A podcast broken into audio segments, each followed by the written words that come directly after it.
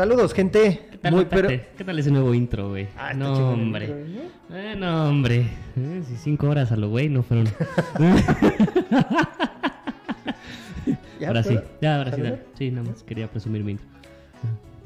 Saludos, gente. Muy, pero muy, muy buenos días, fanáticos de los juegos de mesa. Sean bienvenidos al podcast Fuera del Tablero en su episodio número 39.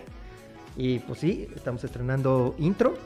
Este Jorgito estuvo cinco días haciéndolo. ¿Cuánto tiempo te tardaste, neta? No, cinco horas. Cinco horas fueron. Cinco horas. Bueno, esperemos que les haya gustado y si no les gustó, pues se chingan. De todas maneras, es nuestro, nuestro intro y se chingan. Y la musiquita está acá, nice. ¿De dónde la bajaste? Ah, ¿Sí la este, encontraste? de YouTube. De YouTube. Es la que puedes usar. Ya ves que ahí tienes un. Libres no de sabía. copyright. Yo no sabía. ¿No sabías? No, no sabía. Mm, nah, ma, estás Pero chavo, sí, está, chavo. está bueno. Estoy en el teléfono porque estoy pla- platicando con el invitado. Ok. Este, porque estamos viendo por dónde, este, por dónde le vamos a marcar. ¿Por dónde le vamos a dar? Que es un invitadazo. La llamada. Les dijimos que segunda parte del capítulo antepasado de los juegos de mesa mexicanos. Entonces, invitadazo especial. Es Entonces, correcto. nada más deja que me mande aquí mensaje en lo que hacemos el intro, En lo que en lo hacemos que el hacemos los patrocinadores, Así es. en lo que Eh, hacemos todo. Acuérdense, eh, nuestros patrocinadores, La Guarida del Pirata, se encuentran en Facebook como La Guarida del Pirata, en Instagram como Guarida del Pirata Mex. Somos todos los distribuidores oficiales de todos los juegos que tiene Firelock Games, Blood and Valor, Blood and Plunder, eh, Oak and Iron y Scorpy Dice. Y en esta semana también este, tenemos ya un nuevo, Ahora sí ya está el pedido. nuevo patrocinador. Ya, ya está el pedido. ¿Ya? Ah, Ahora sí ya está el pedido. Tenemos nuevo patrocinador. Eh, KRB Studios. KRB Studios nos hizo favor de ahí mandarnos unas cosillas. Estamos empezando a hacer también. Vamos a eh, subir las fotos, ¿no? De los- Sí, sí, sí. Vamos a, empezar a subir ahí en la, en la guarida algunas cosas, porque sobre todo fue precisamente para la guarida. Está desarrollando este querubo unos mats. Ya desarrolló uno de, de- de mar. Eh, ya desarrolló uno como de selva tropical. Bueno, se- selva como bosque, como, como sí, piso, sí, como sí, tierra. sí, de- este, con, palmeritas, con- con ajá, swamp, algo- bueno, con como. Ajá. ajá, ajá. Y eh, ya está empezando a desarrollar uno donde puedas poner los tres mats juntos. O sea, poner el de ex- exclusivamente pura tierra, el de poner tierra y que tenga un pedacito como de este, playa, Playa. y luego el de mar. Y así ya vamos a poder tener incluso tres juegos jugándose al mismo tiempo. Ah, fíjate. Ah, ya, que- ya. Saludos amigo, y pues ahí estás, ¿no? Ya vamos a Se empezar a ver rifó como cómo- los cómo champions. Se rifó, exactamente.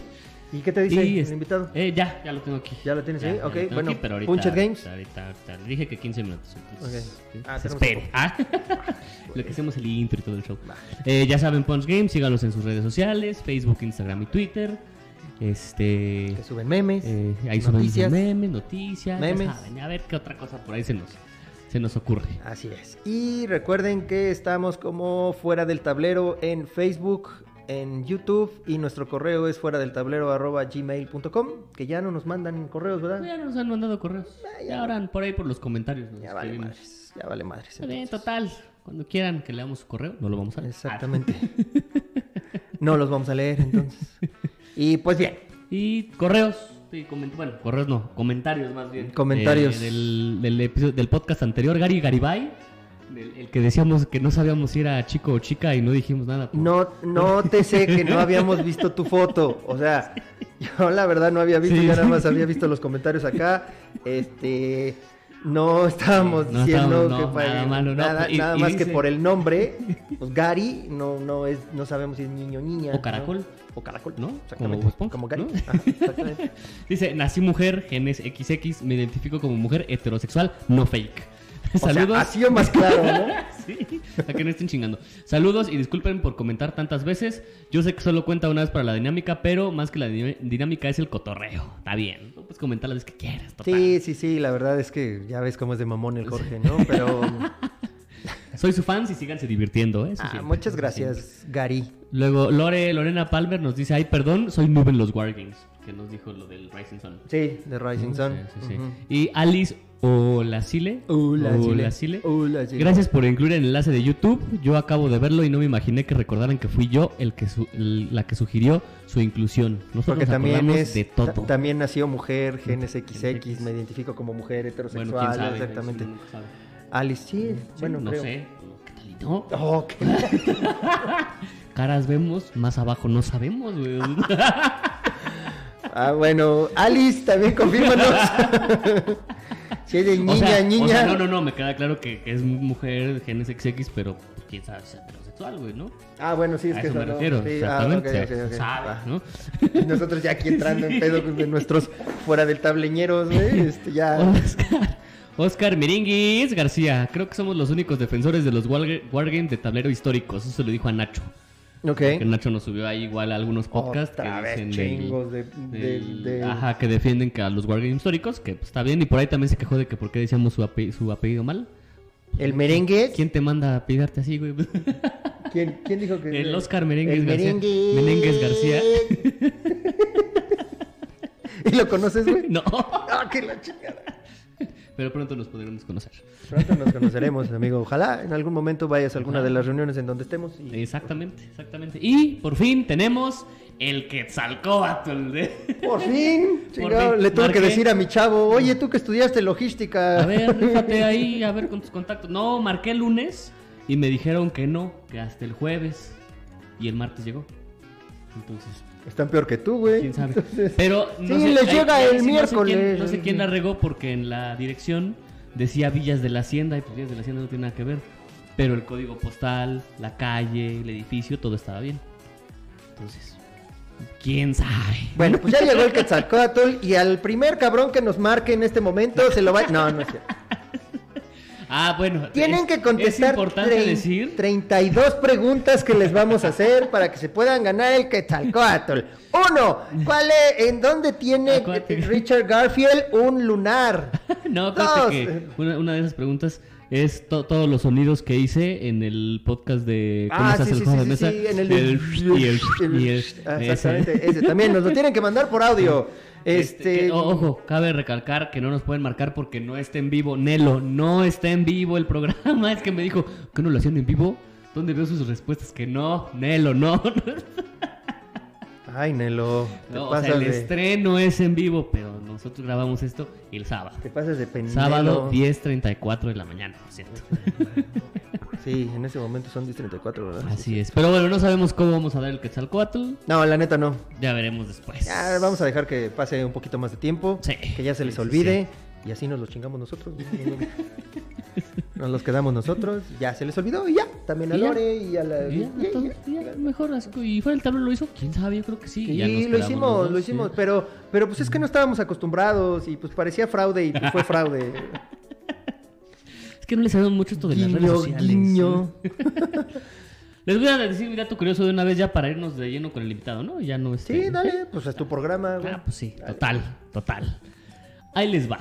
Construyendo mundos imaginarios, se llama mi, Construyendo mi- mundos mi- imaginarios. mi dato curioso. ¿Te acuerdas del monito de, de, de, de- de- Intensamente? Sí, El que es como un elefantito, güey. sí, el- este... ¿Cómo se llamaba? Big, big... ¿Vivo? Bi- ¿Vivo? Vivo, sí, creo que sí. Algo así, ajá, ¿Quién es un amigo ideal? Ding, ding dong, Ding dong, ding dong. ding dong. Sí, ese mero, ese mero. ese mero. Ese mero, algo así. algo así. Ahí te va. Ciertas personas consiguen transformar los sueños en realidad. Son capaces de moldear el medio en donde viven. Carl Jung decía que si una persona es talentosa, eso no significa que ganó algo, o es porque ganó algún premio. Significa que tiene algo para ofrecer. Y hoy les voy a contar la historia de Douglas Quinta Reis y Mauro Martínez Dos Praceres. Oye, o sea que si ganaste un torneo de Qatar. No, no que eres, no eres talentoso. No, bueno, sí, pero. o sea, sí, pero no. Ah, ok. Según Saludos, Carl Mi- Miguel no. Valdés. bueno, ¿y quiénes son estas dos personas? Son dos personas que tuvieron un sueño, ¿no? Y lo hicieron realidad. I had a dream. Ándale, algo así. Y ya, a ver quién fue ese. Este, ahí les va. Martin Luther King. Lo iba a decir, pero qué tal y me equivoco y no me comes vivo, entonces. no, Te como vivo. sí, no, no, no. pues no. Te estaré dando una. Este, ahí les va. Ahí les va. Douglas Quinta Reis y Mauro Martínez Dos Praceres y Walder Mitsuharu Yano se conocieron en 1979 mientras trabajaban en Unisys, una empresa global de servicios y soluciones de tecnología de información. No leas, mira, tienes que sorprender.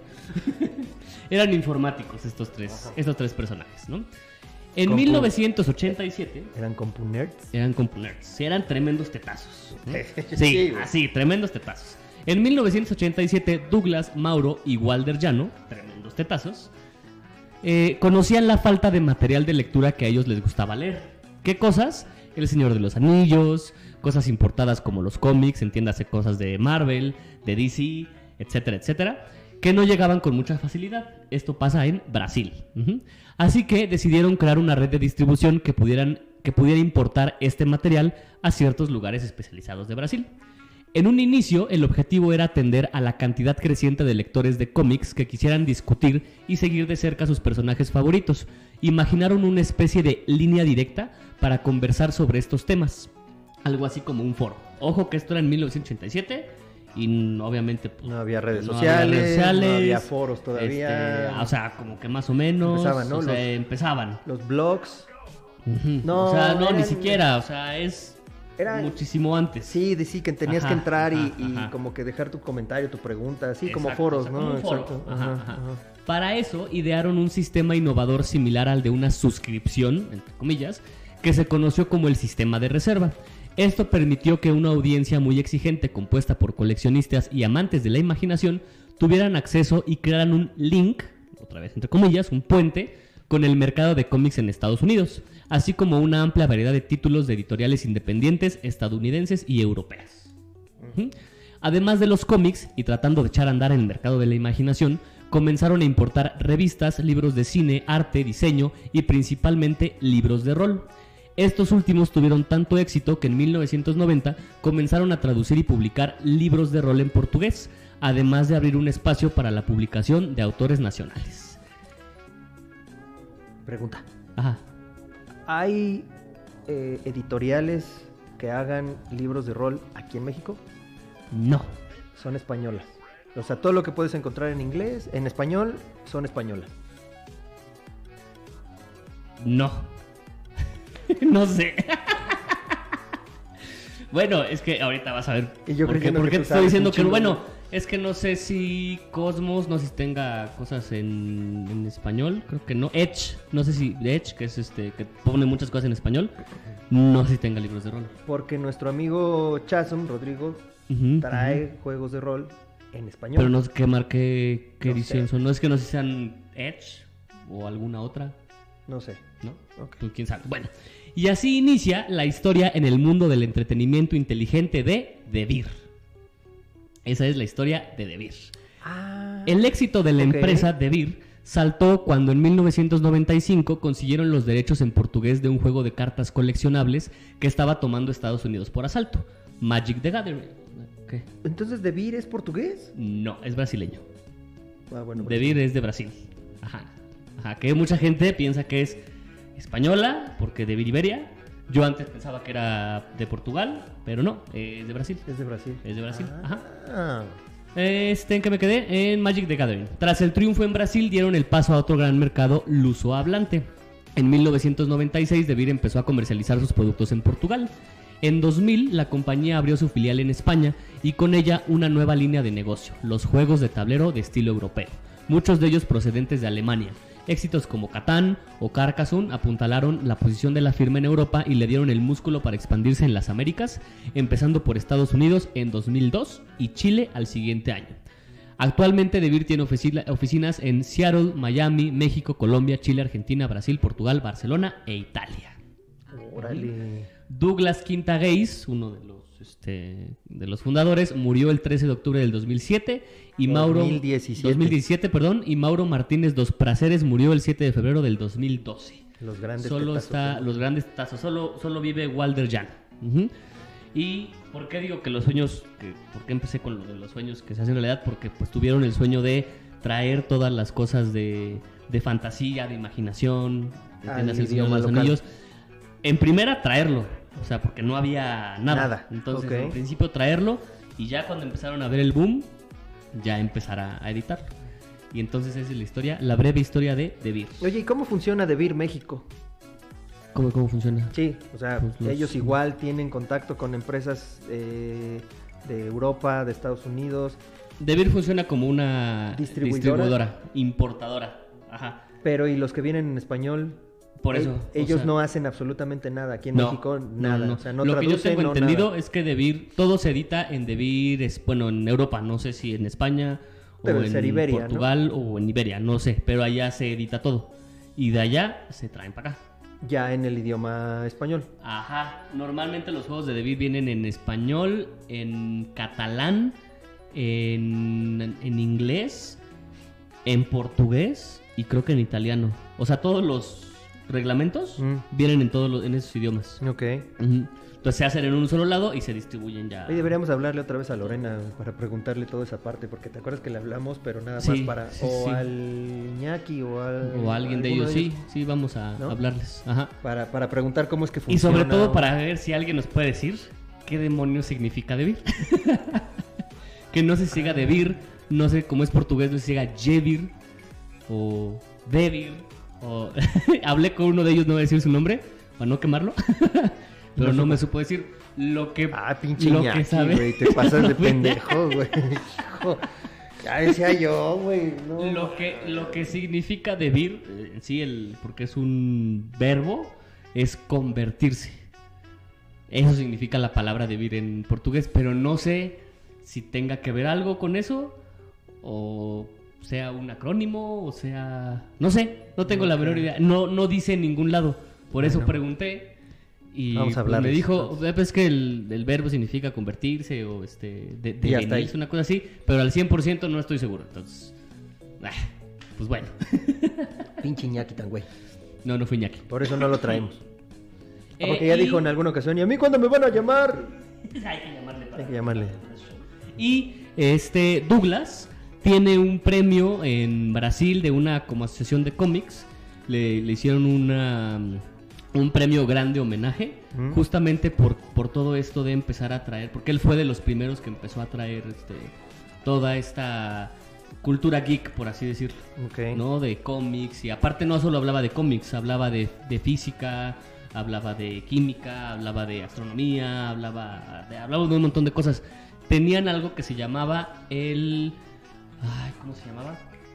Este, era una revistita que salía semanalmente donde venían todas las novedades. Recado de Vir se llamaba. Recado de Vir. Entonces, aparte de todas las novedades que venían, que si el cómic de no sé qué, que si el juego de rol de no sé qué, venían varias cosas de filosofía, de arte, de cine. Órale. Entonces, digamos que él fue como el que eh, ellos fueron los que impulsaron la cultura geek en Brasil. Wow. Y mira. Mira, ahora Mira, saben que. Debir es brasileña. Brasileiro. es de, de España. Muy bien. Y pues ya, ese dato. fue mi dato curioso del día de hoy. Ay, ¿por qué es dato de Debir? Porque el 15 de julio cumplió 33 años. ¿A poco? Este, pues ¿De Vir en en- como 1987, empresa? sí. Se formó en claro. 1987. Ah, pues sí. Ajá, ajá. Y ya, o sea, en mil- desde 1987 empezó como Debir. Ok. Ajá. Nunca tuvo una transformación de que, ah, es que como ahora traigo juegos de mesa, ya me cambio el nombre a otra. No, siempre se llamó Debir. Por eso, ¿qué demonios significa Debir? Chingado significa que lo pudieron seguir aplicando ahora con lo de ajá. los juegos de mesa. Exactamente. Ah, íralo. O bueno, el 15 de julio cumplieron 33 años Pues vamos a hablarle a alguien que sepa, güey, de, de tus de ellos. amistades de Debir, tus amigos de Debir. A ver si Lore, Iñaki. Sí, o le no digas- llamamos a Héctor, directo. ¿Quién es Héctor? Es el, el brand manager de Debir. ¿Lo conoces? Héctor Fuentes, sí. sí, sí, sí. Conozco a todo mundo, ¿no? No, o sea, no, pero sí, sí lo topo. Está bien. Bueno, ya le vamos a hablar. Pues a ver, vamos a hablarle ¿A a... quién le vamos a hablar el día de nuestra hoy? invitada, pues no hemos dicho, ¿verdad? Nuestro invitado es Rafael Escalante. ¡A huevo! ¿no? Que- o bueno, ahorita que se presente él. Eh, sí, que ahorita no, que se presente. No haya tema. este, a ver. Pues a ver, conéctate. No, No, bueno. pues es que tu cable está enorme. A ver. Ahí les va.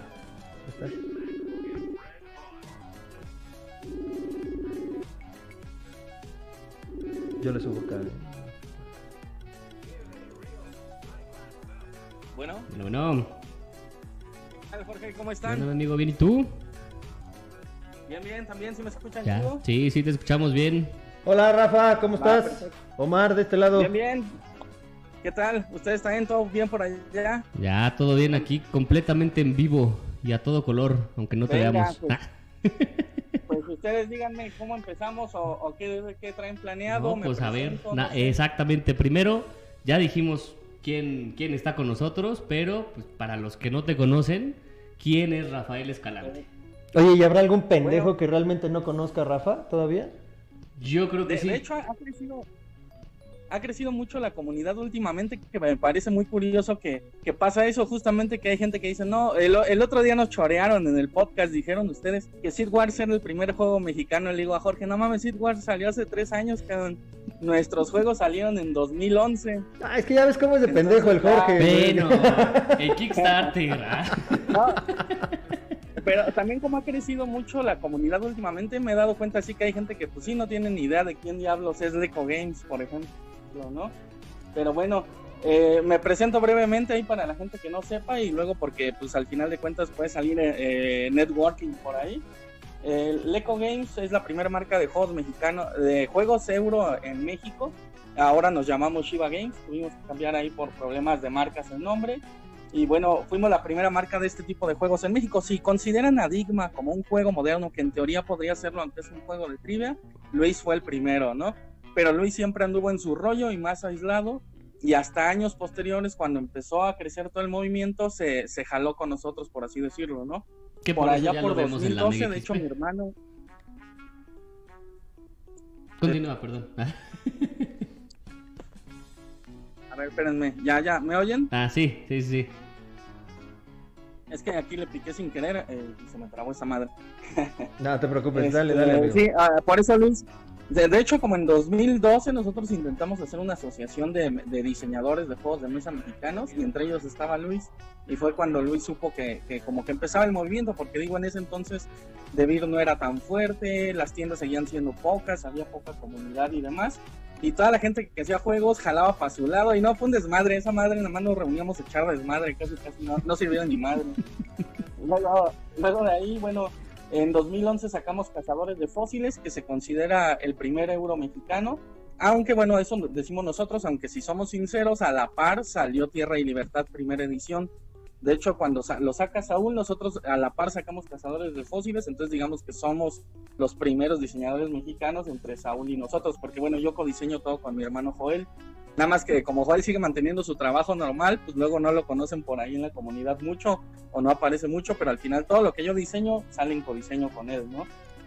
Ok. Este, en Oye, 2012 sacamos pero- la tumba del rey. Ahorita, Rafa, perdóname que te interrumpa. Ahorita que comentaste que tu hermano sí tiene su chamba, digamos, normal, eh, ¿tú, ¿tú te dedicas exclusivamente a esto de los juegos o también tienes una chamba aparte normal, regular, que te da de comer? Pues, descabelladamente yo renuncié a todo y empecé en este mundo así a la brava. Di- Dicen él lo que agarré el camino más pedregoso y con chanclas.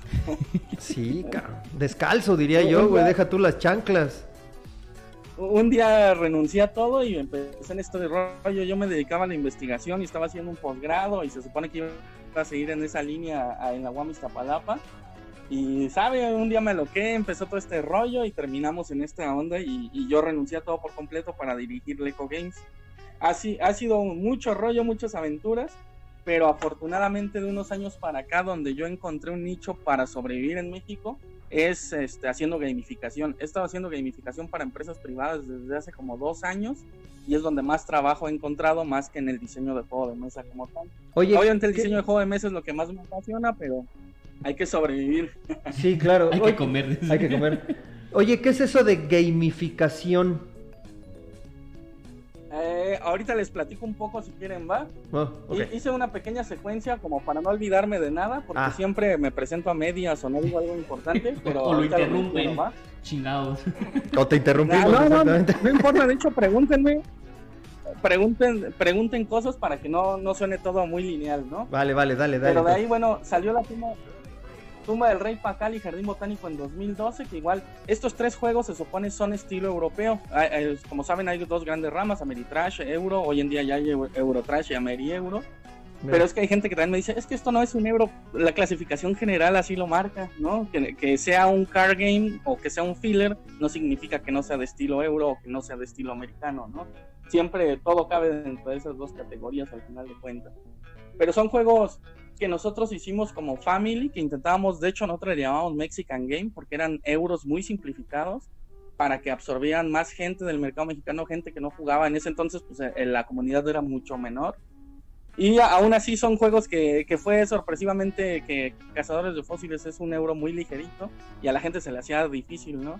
Aunque se presentaba en Fondo de Cultura, en Porrúa, en lugares donde se supone que hay gente que tiene el nivel cultural, veían el manual de ocho páginas que está lleno de imágenes y les daba miedo, entonces eh, fue muy difícil realmente, ¿no? Nosotros, Cazadores de Fósiles, bueno, ahí desviando un poco el tema, produjimos 3.000 en ese entonces y hasta el día de hoy apenas hemos vendido como 2.000. Entonces, cuando se hace la legata que siempre dicen, no, es que ¿por qué no sale un euro mexicano duro la chingada? Les digo, güey, pues es que es muy simple. ¿Quieres que esta industria, si quieres ser rentable o quieres hacer algo amor al arte, no? Si es amor al arte, pues hazlo. Si quieres ser rentable, pues yo te garantizo que no vas a vender. He dicho, el que venda un euro mexicano 200 copias, mis respetos, ¿no? Un euro realmente pesado, como luego la comunidad exige o, o quiere que salga algo así. Sacar 200 de un nivel tan rudo en México, pues es complicado. ¿Por qué? porque la gente que juega son pocos, entre esos eh, pocos se reúnen en grupos, entre esos grupos uno de, de, nuestro grupo lo tiene y ya para qué chingados lo compramos dos veces. Y luego aparte pues elimina a los gente que no juega euros duros, gente que no le gusta la temática, bla, bla, bla. Y pues se va reduciendo a, a muy poca comunidad, ¿no? ¿Duda, comentario? No, no, no, no, no. De, de hecho yo estaba buscando aquí, yo la verdad te soy sincero, no conocía el, el, juego y estoy tratando de buscar imágenes de cazadores de fósiles que yo creo que vamos a subir en las show notes, ¿verdad? Así es, así es. Okay. Ah, va, va. De hecho, de cazadores de fósiles, recientemente salió un video ahí con Alan de Bicéfalo que se rifa en la edición y quedó muy padre.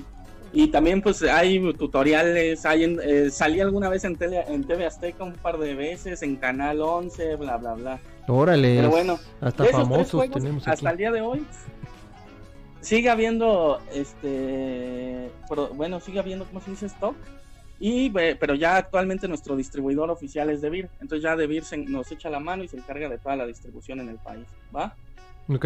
De, de esto de como diseñador pues he hecho proyectos aparte de estos tres juegos durante todo el tiempo que anduve medio perdido he trabajado para gobierno para empresas privadas para asociaciones civiles para la ONU para la UNICEF y ahorita como gamificador, que les digo, es mi, es mi, fuerte, estoy trabajando para una empresa japonesa, para unos parques de diversiones y sobre todo en el proyecto de la UNICEF. Esto de gamificación son cosas de... Cosas, bueno, es, se dice que son... Eh, ahora eh, llegó aquí alguien gritando al edificio. este, Para que vean la gente, semana no hay Está desmadre. en vivo. que estamos en vivo, ¿eh? Es que como hoy descansa la gente, aunque se supone que no hay cuarentena y todo, como que hoy hay más movimiento y me tocó que hay un desmadre. aquí. Amigo, cuarentena ya, la gente ¿Qué ya es le eso? valió madres Si eso de la cuarentena, Ya está, ya está güey. viajando hermosillo, güey. Ya les vale madre todo esto. Ya. Hermosillo, Ciudad este, Obregón, Los Mochis, Empalme, chingue a su madre, vamos a salir, ¿por qué no? Pero bueno, perdón, te interrumpimos. Bueno, no nosotros, fue el grito ese del ese güey. Síguele. sí. La gamificación básicamente son eh, ambientes donde se usan mecánicas de juego en cosas que no son juego, ¿no? En empresas se usa mucho en... Queremos implementar, eh, bueno, sobre todo los, los de sistemas organizacionales ahí de las empresas, luego los usan como para implementar nuevas cosas, aunque hay gente que ya tiene metodologías establecidas, no sé, la de Lego Serious Play, por ejemplo, eh, hay una con Play-Doh, hay cosas por el estilo, o hay gente que me llega, a, a, mí me pasa diferente porque yo ofrezco el servicio de lo que necesites, lo hacemos a la medida. Entonces, por ejemplo, la empresa japonesa me decía, nosotros llegamos a México, compramos ocho empresas de publicidad, estas ocho empresas antes eran eh, independientes, eran competencia entre ellas y pues la gente no se conoce, ¿no? Entonces vamos a armar una plataforma donde se maneje todo lo de los proyectos de todas las empresas porque queremos hacerlo multidisciplinario y jalar gente de, de la empresa A la, a la empresa B en un proyecto, bla, bla, mezclar gente en todos los proyectos, pero pues vamos a hacer una plataforma y queremos que funcione como un juego. Y ellos así de no tenemos ni idea de qué rollo, ya tenían como un preview, algunas cartas y todo que tenían planeado, pero pues no, no tenían nada de, de, de idea de mecánicas. Entonces ellos me dijeron, haz lo que tú creas, creemos en ti una vez que presenté y ya después implementamos la plataforma, ahorita ya se desarrolló todo el concepto íbamos a entrar a la implementación, pero pues en eso empezó todo este desmadre. Ah, que la chinga. Y, y, ejemplo, la UNICEF, ahorita hay un déficit de matemáticas. Bueno, se ha comprobado que la mayoría de estudiantes de secundaria y primero de prepa, de finales de secundaria, inicios de prepa, deserta de la escuela la, la, mayoría de la... Bueno, hay muchos problemas, ¿no? Económicos, bla, bla, bla. Pero un gran porcentaje es por la dificultad que tienen hacia las matemáticas.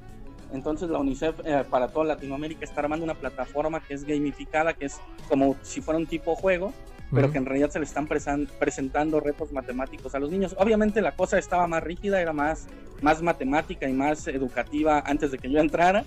Una vez que entré y propuse todo esto de manipularlo y, y que se viera que los chavos van a jugar más que a hacer matemáticas, porque les digo, pues así es como realmente los enganchas, ya está dando un giro y creo que va a quedar algo interesante. Pero bueno, en esa plataforma justo estamos trabajando.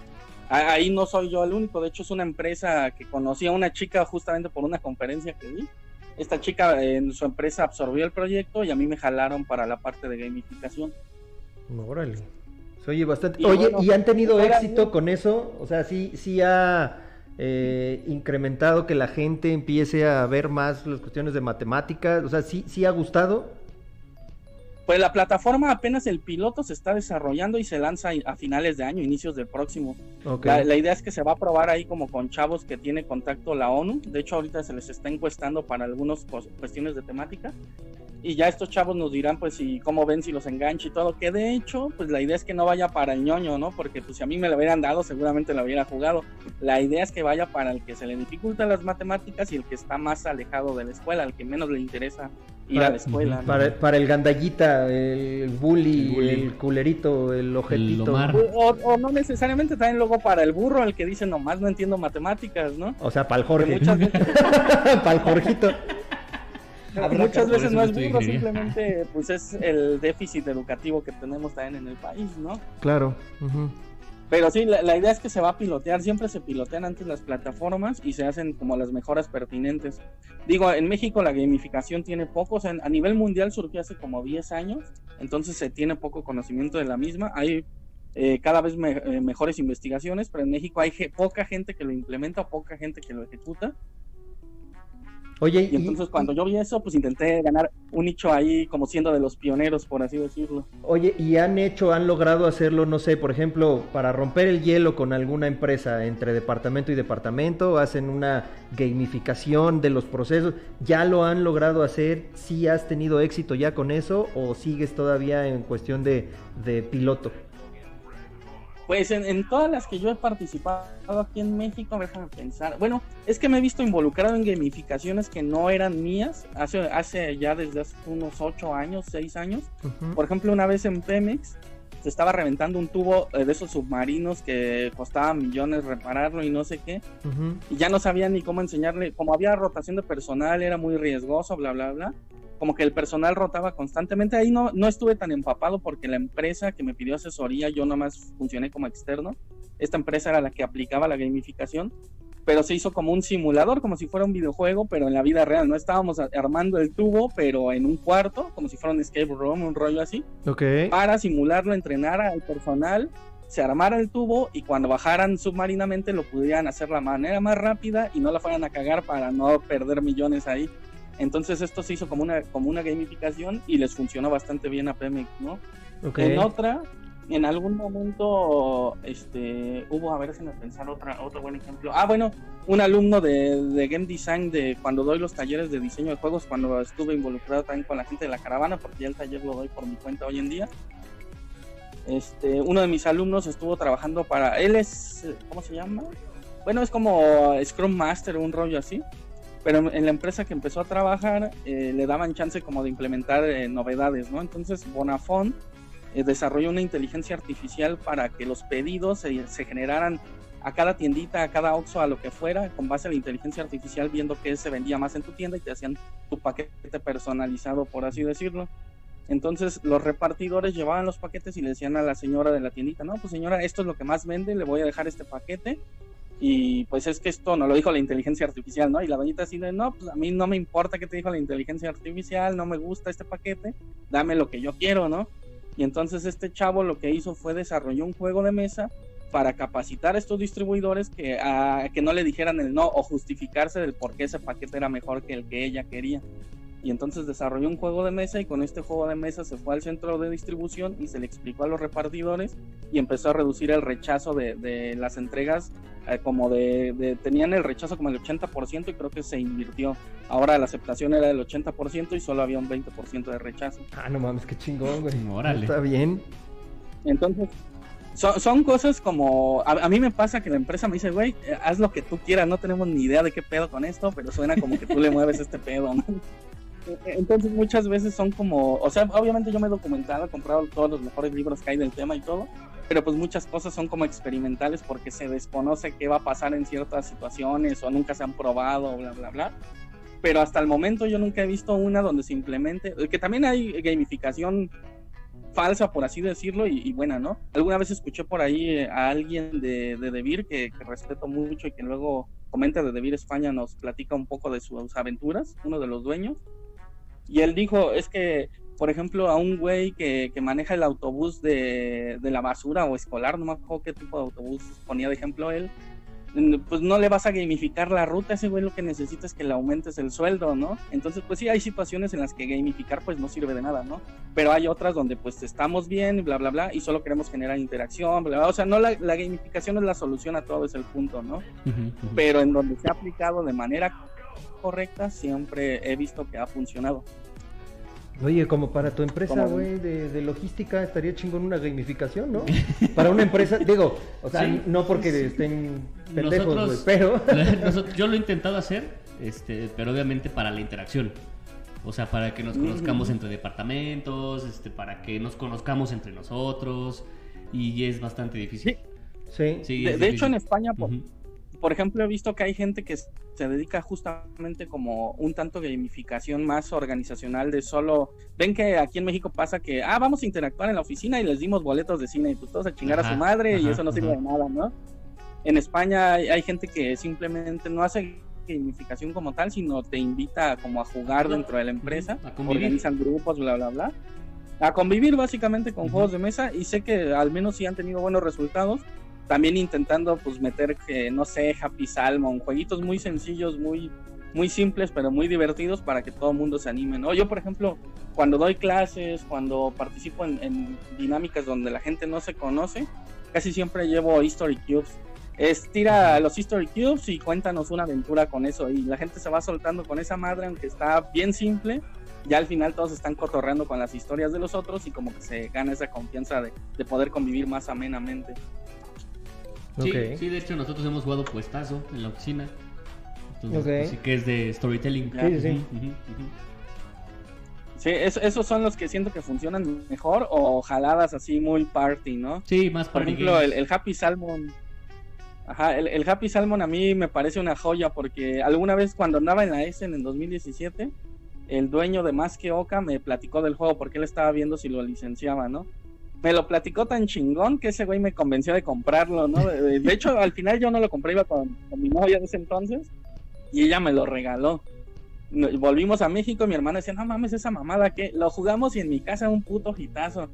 Ya luego de ahí empezamos a ver que, que era cagado que, que el güey que lo había comprado, el, el, chavo que dirige, bueno, él es como el editor de North Star Games, es que se me fue su nombre, pero este chavo es neurocientífico, entonces en cuanto vio Happy Salmon dijo así como, no mames, esta es una joya y lo compró, aunque Happy Salmon ya lo habían rechazado como de 20 marcas, él dice que pues se dio cuenta que por ejemplo, sobre todo en Europa, Estados Unidos, que la gente es como más fría, más lejana, no está permitido, no es legal por así decirlo, abrazar, dar la mano, cosas así que son como ya más de gente en confianza o gente que se conoce o familia.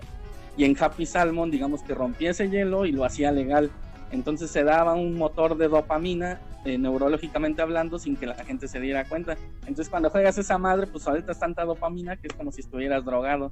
Entonces estás tan emocionado que pues más y más y más y, y se avientan, no sé, yo he jugado 30, 40 partidas. De hecho dejamos de jugar o porque estamos cansados de correr alrededor de la mesa o porque estamos cansados de la garganta de tanto. O porque, ya los, o porque ya los callaron.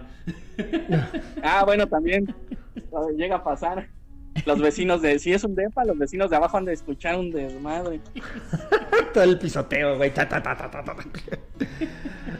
oye, oye, amigo, y digo, retomando un poquito la pregunta que hicimos en hace como dos episodios, que tú, ¿tú qué crees que le haga falta al mercado mexicano de juegos de mesa? A los desarrolladores actuales, a, a los que están empezando a crear juegos. Digo, vimos un ejemplo de uno que se apellida Patoli, que no me acuerdo si es el Neopatol, que si, no me acuerdo si es el juego o era el nombre de la persona, eh, que, que, está así como muy abstracto, es una caja como de madera, o, sea, ¿tú, ¿tú cómo ves realmente? ¿Conocías a estas personas?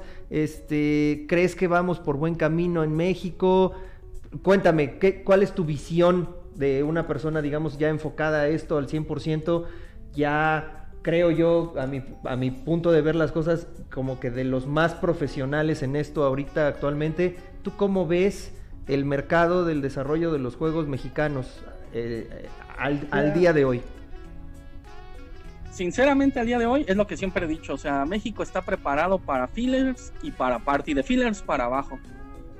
Porque, o sea, la gente que es más clavada, o sea, yo soy de euros duros, a mí me gusta jugar juegos de 4, 5, 8 horas. Yo puedo jugar un día, dos, tres días sin dormir casi, o sea, tengo un problema con el juego, básicamente, ¿no? Pero, pues llevo ya muchos años en este rollo de la industria y he analizado muchas perspectivas, hemos intentado aventar eh, diferentes productos, bla, bla, bla.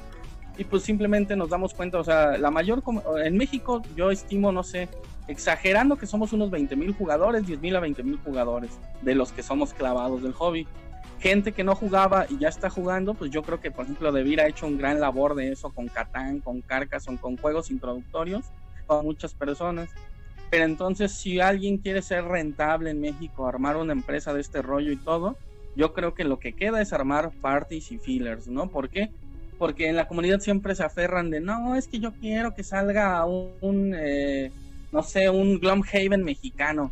Güey, no mames, o sea, ¿eso cuánto vas a vender? 50 por amor al arte, 50 no te dan para ser rentable y, ni para comer. Entonces, si quieres hacer esto en serio, pues no puedes hacer eso. ¿Por qué?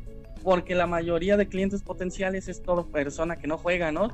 Suponiendo que nos vamos a la estadística, creo que es como el 2% de la población o 3% los que tienen grado universitario este hobby se asocia mucho al, grado educativo, al poder eh, adquisitivo también. Entonces, pues supongo que esos 2, 3 millones son tus clientes potenciales, que de ahí macheteas gente que no le gusta el hobby, o bueno, más que no le guste, que no, lo que no le llama la atención simplemente, bla, bla, bla, varios factores y terminas, no sé, en medio millón. Pero ese medio millón es de la gente que juega, pues yo creo que es como 10 mil a 20 mil personas. Entonces es, haz un juego que de esas 20 mil te machetale que al que no le gustó la calidad, que al que no le gustó el arte, que habla y que aparte mucho cliente mexicano es muy exigente, pues entonces te quedan bien poquitos. Y en cambio, si haces un filler o party que es potencial para aquellos un millón que te quedó de la gente como potencial que no juega, pero puedes jalarla, pues obviamente deberías de sacar ese tipo de productos, ¿no? Y, y sé que mucha gente dice, no, es que yo quiero un euro mexicano. Yo creo que para eso nos faltan unos 5 a 10 años, ¿no? O sea, sí hay maneras, tal vez como Kickstarter para sacarlo, pero Kickstarter realmente poner a México está de relleno. O sea, una muestra de eso es Dodos Riding Dinos. ¿Por qué? Porque es lo que yo les digo, o sea, si sacan un Kickstarter, bla, bla, bla, o sea, yo aunque no sé de Kickstarter, pues he analizado las campañas y todo, y te das cuenta que pues, la mayoría de backers son o Europa o Estados Unidos. Entonces tu juego tiene que ir enfocado a, a ese mercado si quieres ser rentable. Si ven la de Dodos, aunque tenga como 200 backers mexicanos, como 1500 son gringos. Entonces, pues el mercado fuerte es Gringolandia o Europa y pues el que nos queda a la mano son los gabachos. Entonces hay que hacer un producto de calidad, bla, bla, bla. Pero para eso ya tienes que irte a China. Nosotros, de hecho, producimos en China. Sabemos todo, todo el sistema. De hecho, o sea, por ahí andan circulando últimamente. Ayer vi un video de Pepe que te explica como las fases o los puntos que hay dentro de la industria y, yo en todos los puestos, absolutamente todos, ¿no? Y sé cuáles ya me gustaron y cuáles odio, ¿no? Entonces, por ejemplo, este, pues hacer eso tendrías que hacer tu campaña Kickstarter, hacer tu producción en China, de irlo con un fulfillment. Es todo un rollo y realmente esa aventura yo no me la quiero aventar, ¿no? O sea, cuando yo importé, cuando yo traje, estuve como desde 2012 dirigiendo Leco hasta 2017 a tiempo completo con la intención de hacer crecer la industria en México después de las ventas que no eran tan, tan grandes como debían de ser, o al menos lo suficientemente para que fueran rentables, pues decidimos así de, güey, con mi hermano nos pusimos a platicar un día, pues si nosotros queríamos ser diseñadores de juegos, no pinches distribuidores de juegos, ¿no? Entonces fue cuando ahí dijimos, ¿por qué no retomamos el diseño y pues nos enfocamos a, a las expos, ¿no? Entonces ya de ahí nosotros decidimos que solo íbamos a ser diseñadores. Pero bueno, ya me estoy desviando. La idea es que para que salga un juego mexicano de alta calidad, de buena producción, bla, bla, bla, pues necesitas un güey de varo, ¿no? O sea, un güey que le invierta mucha lana y que sepa que realmente el mercado grande está en... O sea, yo creo que tienes que producir en el extranjero y lo que te quede traértelo a México para la gente que juega aquí, ¿no? Que, que vas a hacer, vas a vender 200, 300 copias, a lo mucho mil, o sea, yo sé de muchos de los juegos que se distribuyen en México eh, que no se traen a México más de 200 copias, ¿no? Entonces, hay gente que dice, no, pues me voy a aventar mil, güey, mil no los vas a sacar ni a madra, o sí los sacas, pero pues en 10 años como nosotros que hemos vendido 2000, ¿no? Entonces, este. Entonces, ¿tú crees que el mercado mexicano, el mercado mexicano eh, en este momento es para los típicos juegos de tarjetitas, de fillers, de, yo aviento una tarjetita, me regresan dos, etcétera, etcétera? Y si realmente. Lamentablemente, sí. Lamentablemente, sí. Ajá, y si, y si, y si realmente, tú, eres, tú eres un diseñador pues tendrías más bien que tirarle a diseñar un juego que le guste a Estados Unidos o a Europa para poder hacerlo. Sí, o sea, mucha gente en el hobby se va a ofender, hasta me van a mentar la madre posiblemente. Ah, nosotros también nos lamentan, amigo, no te preocupes, no hay pedo, aquí lo recibimos entre los tres, no hay bronca. Ya, yo ya estoy acostumbrado también, ¿no? O sea, es que hay gente que, es más, hasta Alan, lo voy a echar de cabeza. Una vez Alan me dijo que él quería producir en México y yo le dije, güey, no, mames, es que eso no es viable. Le intenté explicar con él y me acuerdo que como que se emputó conmigo. De ahí fue así como, ah, como que no, nos veíamos en las expo y nos saludamos, pero X, ¿no? Y hasta hace como seis meses retomé el contacto con él, no me acuerdo ni por qué razón. Ahora estamos trabajando en cosas en conjunto. Eh, me cayó súper chido, ah, porque me invitó a la entrevista, me cayó súper chido, nos llevamos chido. Y platicando más a fondo, también veo, o sea, sigue como un poco con la idea de producir algunas cosas en México, pero ya sabe que pues si se necesita más calidad y, producción masiva, pues no hay como China, ¿no? Y ya, este, digo, en ese entonces como que también, o sea, la gente luego cuando les digo las cosas llega a ofenderse o a tomarlo a mal, pero pues digo, tengo 10 años en esto y hay cosas que en las que, ya he batallado yo antes y se las estoy diciendo, ya la cagué, ¿no? Es la, pero así como, no, si tú no, tú no pudiste, fue por pendejo, ¿no? Déjalo intento yo. Y van, se topan con pared y ya luego vienen y dicen, por ejemplo, salió una empresa mexicana por ahí hace unos cuatro años que hoy en día ya desapareció. Nos reunimos cuando ellos surgieron, digo, no quiero decir nombres. Nos reunimos, este, me preguntaron cómo estaba la industria, yo les intenté explicar y todo, y uno de ellos era muy mamón, me caga la madre hasta el día de hoy, y él este, fue así como, no, no, no, este, eh, tú la cagaste, como que lo hiciste mal casi casi yo, bueno, dale, hoy en día ya no existen, ¿no? Ahí está. Yo así de, pues no te dije las cosas a lo pendejo, ¿no? Oye, y eh, esta cuestión Pero bueno, esta cuestión de que el, el mercado mexicano no está listo para otros juegos, o sea, que de fillers para abajo. ¿Crees que esta sea la razón por la cual no se ha no otras empresas, o sea, grandes, digamos, Asmodee, Edge, Cosmos, eh, no se han fijado como en traer sus juegos para acá? Ah, bueno, yo lo que sé es que eh, muchas de esas personas, bueno, o sea, Asmodee en algún momento ya pensaba abrir oficinas en México. Este, te digo que me entero de todos los chismes, conozco a toda la gente, entonces más o menos me la sé. Asmodee este, quería abrir oficinas en México y empezar su distribución cuando vio que Devir le empezó a ir chido. Creo que al final se estaban aliando con Devir, de hecho, ya para que Devir se encargara de la distribución latina, bueno, de México sobre todo. Pero originalmente creo que traían esta idea de su oficina. Y lo que sé es que simplemente, o sea, el, mercado ha estado creciendo tan brutalmente a nivel mundial. Eh, por ejemplo, hay empresas que, que se empezaron a duplicar, a triplicar sus ventas son 10 personas este, y crecen a, a 11, a 12 cuando deberían de crecer a 20, a 30 personas, eh, bueno, en, el personal, valga la redundancia. Pero no se atreven, ¿por qué? Porque dicen, bueno, es que esto va en picada, va subiendo bien cabrón la curva, pero en algún momento tiene que haber una caída, tiene que ir en picada hacia abajo, ¿no? Este, entonces les da miedo que la industria crezca hasta un punto en el cual ya pase su límite de carga y de ahí empiece la bajada y ellos se hayan triplicado en personal y ya luego no saber qué hacer con ese personal. Entonces en vez de contratar personal extra, prefieren tener así un chingo de trabajo cañonamente, ¿no? Y entonces si el mercado en el extranjero les está dando y está creciendo cañonamente, pues yo siento que no tienen ni ojos ni tiempo para voltear a ver a este México. y, porque aparte, pues seguramente es empezar a picar piedra, a vender poquito y así cuando en Europa pues saben que el mercado sigue creciendo y creciendo y creciendo y es dinero seguro, ¿no? Sí, para qué exponerte, ¿no? Este, algún recurso en un lugar que va poco a poco y si, mejor te vas directamente a Europa y pues ahí ya tienes chamba para tirar para arriba, ¿no? Y ganancias también. Sí, sí, sí. O sea, yo creo que hasta que se frene un poco en el mercado, el mercado europeo, el mercado estadounidenses se les frene un poco el crecimiento, ya van a ver como que a dónde se expanden. Pero ahorita como no se les frena el crecimiento, pues no tienen ni chance de voltear a otro lado. Está bien. Híjole. Pues amigo, te agradecemos muchísimo la llamada. Este, la verdad es que estás abriendo un poquito más eh, el panorama a, a, la gente, ¿no? Digo, yo vi comentarios que decían, oye, ¿por qué no hay un juego, un euro que sea mexicano, que, un juego duro?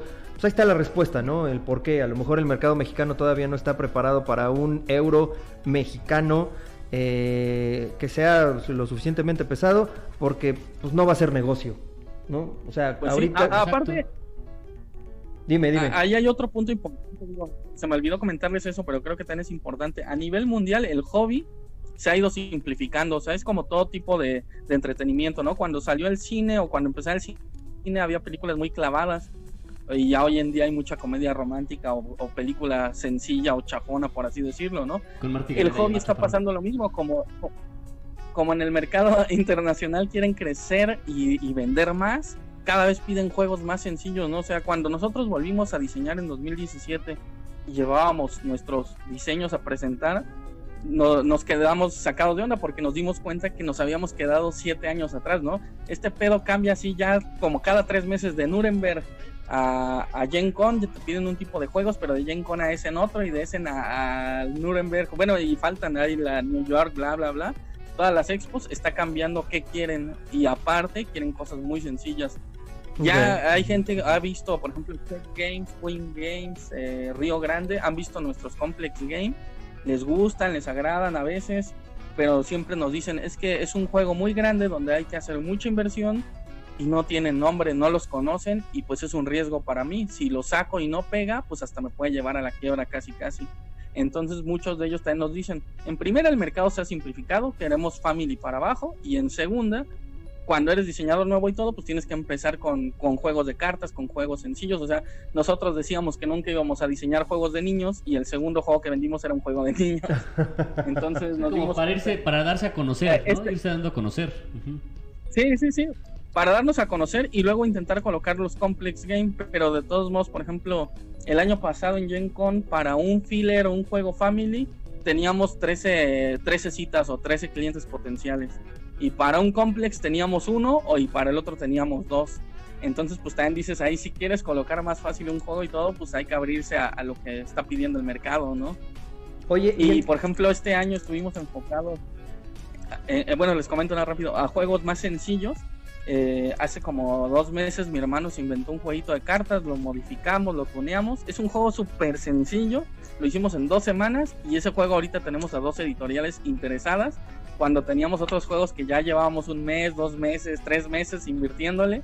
Y el juego más sencillo y chafa que hicimos en dos semanas es el más exitoso en el mercado, al menos con los editores en este momento. Es el que ya estás a punto de vender. Oye, lo que te iba a preguntar, ah, bueno. ustedes desarrollan el juego, ustedes hacen el juego, llegan con la idea a una editorial, se las muestran ¿Y, y, qué haces? O sea, ¿les vendes el juego? ¿Les vendes el derecho del juego? ¿O, cómo está? La idea del juego. La idea, tú, tú lo... Pues, se supone, miren, es que eso se remonta a un rollo histórico.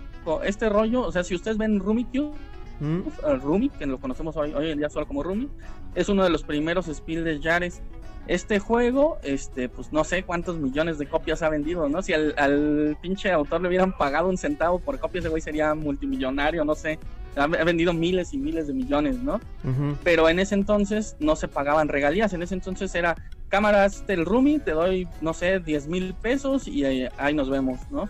Y entonces las, las editoriales como tal estaban ganando mucha lana y el autor ni madres.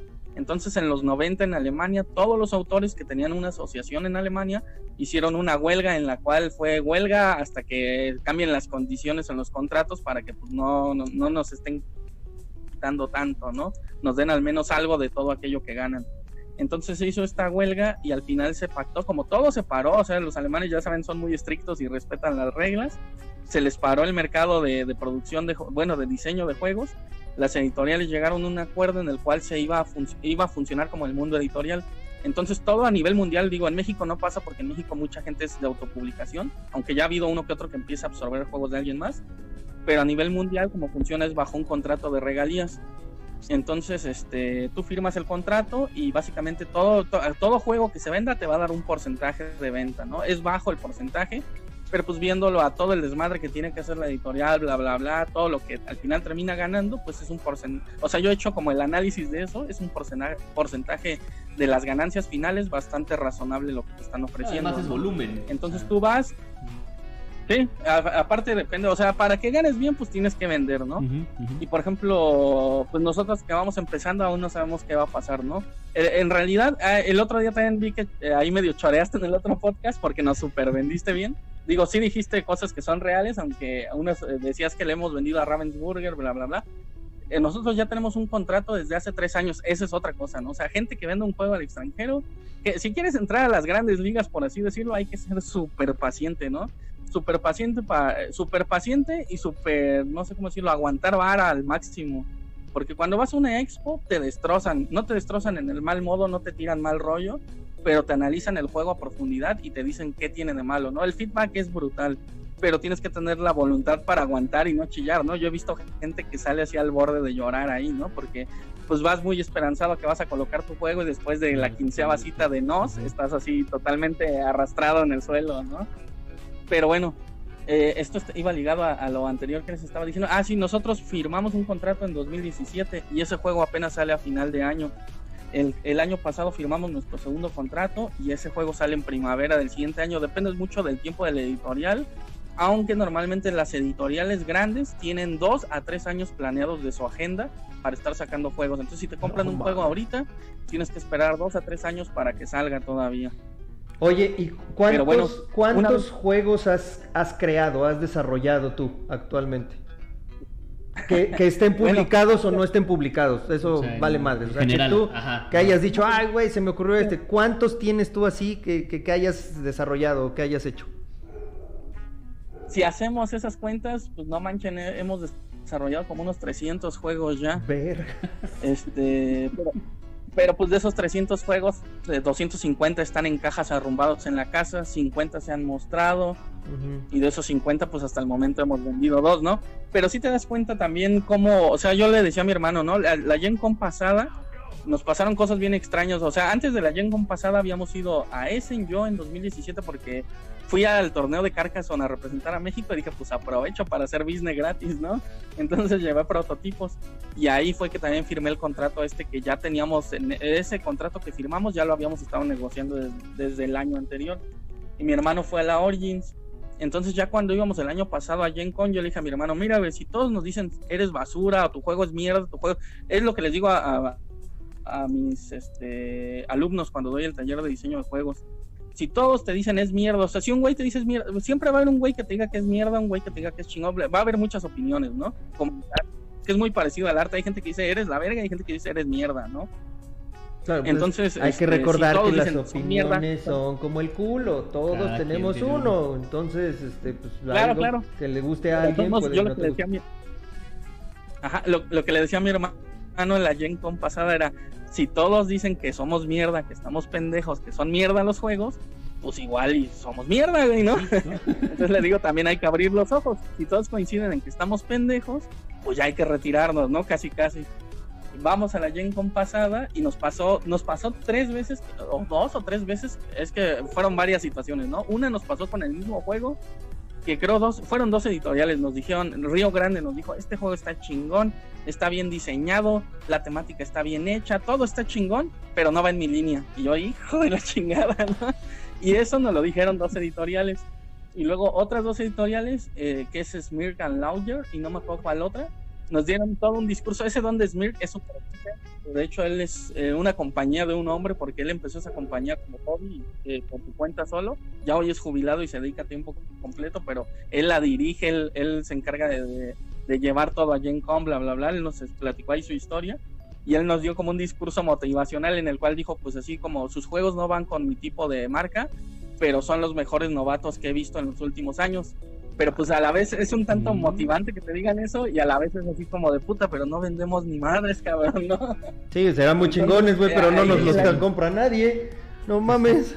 Exacto, entonces, o sea, saliendo de esa Gen Con, bueno, el primero, segundo día estábamos derrotados, me acuerdo, estábamos sentados en una fuente ahí en Indianápolis así como de puta, ¿en qué hemos perdido nuestro tiempo?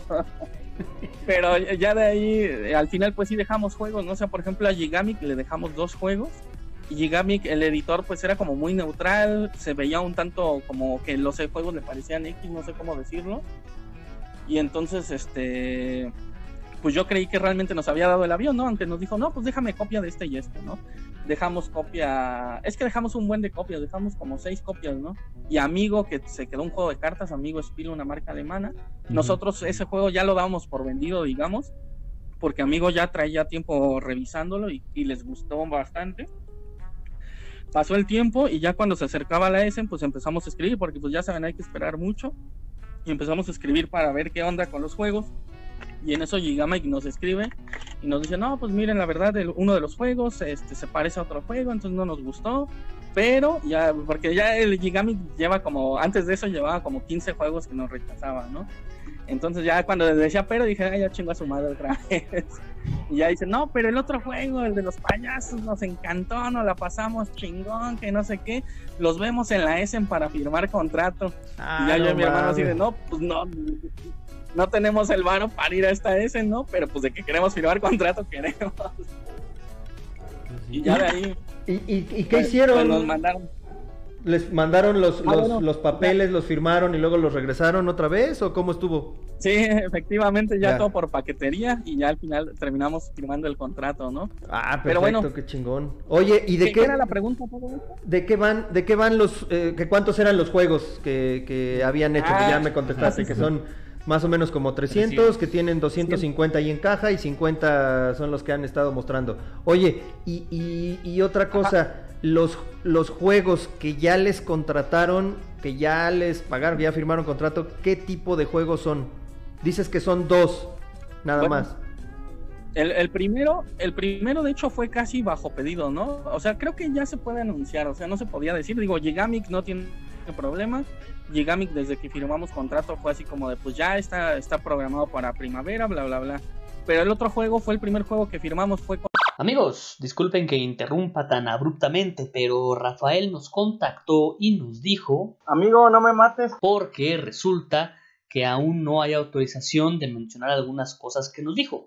Tal cual sus palabras fueron... Y de hecho si dicen que no querían mencionar aún ni nombre ni nada, entonces ya la cagué. por lo que van a ver y escuchar algunos cortes. Eso es todo, los dejo, los quiero, besos, bye. E, ese se oye bastante interesante, me lo imaginé acá con... que no, güey. Ya sé que no, pero así me lo imaginé yo, chingado. ¿El otro se puede hablar o, todavía no? El otro juego... No, no, sí, sin bronca les digo que Gigamic, ellos sí desde un inicio no pusieron restricción. Este, hemos estado mucho en contacto con la editora porque me gusta... Eh, nos pidieron opiniones para algunas cosas y para otras fue pues ya el editor lo hace, tú ya firmaste el contrato. Eh, que de hecho tienes que ser flexible, ¿no? Eso también es importante, digo, como comentario. Si un editor ve que no eres flexible, que no estás dispuesto a cambiarle, que eres medio mamón, que eres medio intolerante, no trabajan contigo. Sí, te mandan lo han dicho ellos directamente, o sea, ¿para qué pierdo el tiempo? ¿Para qué batallo? ¿Para qué me estoy peleando? Pues si hay más güeyes esperando en la fila, casi casi, ¿no? Claro. Entonces, desde un inicio hay muchas veces la pregunta trampa de, ¿estás dispuesto a modificarle algo al juego? Y la persona que dice que no, rápido la despachan, básicamente, ¿no? Ya. Pero bueno, al final de cuentas, ¿qué fue lo que me preguntaste? Ya se me fue. El, el, de Gigamic. El otro juego de Gigamic, ¿qué es lo que, ah. de qué se trata? Gigamic me, me pareció curioso, tuvimos reunión con ellos justo hace como 15 días y, ellos eh, iban a revisar más juegos, pero a la vez íbamos a hablar de este juego y nos dijeron que, que a ellos les gusta que esté el, autor muy en contacto con ellos y que nos van a estar pidiendo opiniones y la chingada, ¿no? Originalmente nosotros hicimos como un juego de un circo de acróbatas, en el cual eh, tiene una parte de destreza para que los niños, con base en ese eh, disparo de destreza, ganan uno, dos o tres oportunidades de levantar cartitas de memoria y tienen tres carriles en los cuales tienen que avanzar sus meeples. Cuando llegan al final los tres, el que llega primero gana. Básicamente es un juego como de niños para arriba, o sea, también puede entrar un adulto, pero pues básicamente está enfocado a niños. Aunque la temática que era como de, de circo, aunque nosotros lo hicimos como de acróbatas justamente porque sabíamos que de animales ya era políticamente incorrecto y más en Francia que la marca es francesa, nos dijeron, no, es que lo del circo no nos gusta por esto, justamente lo que habíamos pensado, aunque no tiene casi animales porque solo tenía perritos y cosas asociadas al humano, nos dijeron que la querían cambiar y ya entonces nos han estado platicando como las diferentes temáticas, eh, quiénes son las ilustradoras y nos piden nuestro voto, bla, bla, bla pero aún la temática no se define, pero básicamente es destreza con memoria mezclada enfocada a niños, ¿no? Ok, ok. O- oye, y, y ya para finalizar, Y amigo, eh, en- cuando salgan estos juegos, eh, van a salir así como, como juegos de autor, o sea, sí va a aparecer by Ah, sí, Hermanos Escalante, o algo por Sí, el estilo. Rafael Escalante. Rafael Escalante. Y Joel. Sí, de, de hecho en el contrato, por ejemplo, bueno, no, en, en el preview del manual dimos cuenta que solo aparecía yo y mi hermano dice, güey, no parezco yo. Porque como el editor en contacto conmigo, pues se acuerda más de mí. Eh, Pero eh, sí, básicamente es igual que cualquier juego que sale en México, sale co- con el reverso que dice diseñador, autor. De, de hecho, ellos complementan más y, y a veces ponen al equipo de desarrollo porque muchas veces tú les das el juego y el desarrolla, los desarrolladores como que lo terminan de pular a- pulir a como ellos lo quieren. Entonces sí sale sale mi autoría y la de mi hermano como si nada. Y en todos los juegos que se venden es básicamente eso, o sea, cuando salga un, eh, ya después de la huelga de los 90, siempre que salga un nuevo juego, el grande, Catán, lo que sea, siempre va a tener el autor por el, el nombre del ¿no? autor. Aunque Ok. Klaus Teuber no, no produjo Catán, sino lo produjo Cosmos, pues de todos siempre sale en la Siempre caja sale, sí, claro. ¿no? Ok. No, amigo, pues muchas gracias. Ahora sí, amigo, te, agradecemos te- te dejamos. muchísimo este, la, que nos hayas tomado la llamada. eh, y pues la verdad es que me- a mí, en lo particular, me encantaría que algún día pudiéramos echarnos un jueguito de algo, ¿no? Ojalá Claro, que claro. cuando salga esto de la pandemia eh, se pueda llevar a cabo. Va, que va, perfecto. Bueno, y cualquier cosa, ya nada más como comercial, si hay banda que me quiera contactar por chamba, eh, mi página web, eh, ya saben, es lecogames.com, Facebook igual, Lecogames, aunque cambiamos a Shiva Games, el Face y la web no lo cambiamos. Y también pueden encontrar mi página de Rafael Escalante Game Designer, ahí subo un montón de, de notas y cosas de, de temática de diseño de juegos para quien esté interesado también. Ok, perfecto. Leco se escribe L-E-K-O. Leco Sí, exactamente. Games. Sale, amigo. Leco pues, Games, muchísimas gracias. Te dejamos ya para seguir aquí con nuestras pendejadas. Va, que va. Ahí los escucho el lunes y cualquier cosa, por aquí andamos en contacto y ya que pase la pandemia vemos si armamos juegos o si me lanzo por allá también. Seguro que sí. estás. Bienvenido. Gracias. Va, que va. Cuídate, amigo. Dale, Bye. que muchas gracias a ustedes. Hasta luego. Cuídate. Bye. Igual, bye. No mames, güey, qué chingón hablar Yo- con alguien que sí sabe, ¿no? Digo, si, si nos dijeron, nah, que no tienen juegos publicados, la chingada, pues ahí está, güey, ¿no? No, O sea, a lo mejor no está, están publicados, pero ya están vendidos, ya están desarrollados, ya... Güey, por lo que ya le iba a preguntar, oye, ¿ya has ido a la Gen Con? Ya, güey, ya se la No, sabe, Gen Con, Essen y todo ese pedo, todo güey. se lo sabe. No mames, está cabrón, güey, la neta, la neta, qué, qué, qué chingón, güey, qué chingón. Ojalá, ojalá Sí, que le vaya bien. Te digo que él es de los, como dice, lo, me vendiste muy, muy alto, pero pues es que no, no es, no es cualquier güey. no es, cal- o sea, no es cualquier es- pendejo que hace un podcast, güey, ¿no? No, o sea, no es cualquier güey que agarre, ah, tengo un juego en Kickstarter, digo, no por demeritar, ¿no? Porque al final el trabajo que hace el diseñador, pues sí está cañón. Sí, sí está cabrón, ¿no? está Pero pues este güey aparte lleva años en, Y, y eso en este show. Y fíjate que sí entramos ahí a un tema, ¿no? O sea, a lo mejor mucha gente dice, yo quiero un, un juego, insisto otra vez con eso, güey. Quiero un juego euro, pero que sea mexicano, güey.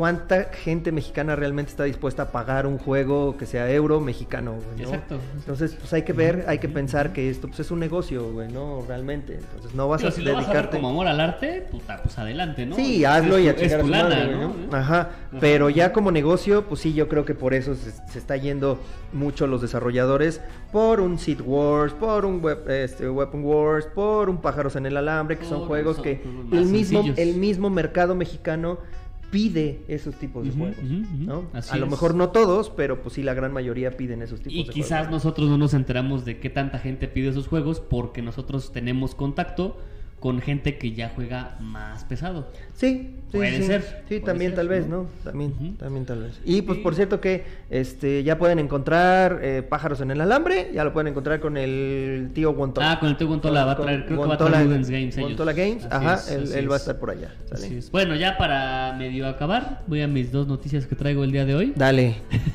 Algo que nadie pidió, creo. El primero de agosto se publica Titanic The Game, que está basado en la película de James Cameron. Y aquí yo encontré dos versiones del juego. No sé cuál sea la correcta. Una dice que el objetivo es rescatar pasajeros tomando el papel de Jack Rose o Cal.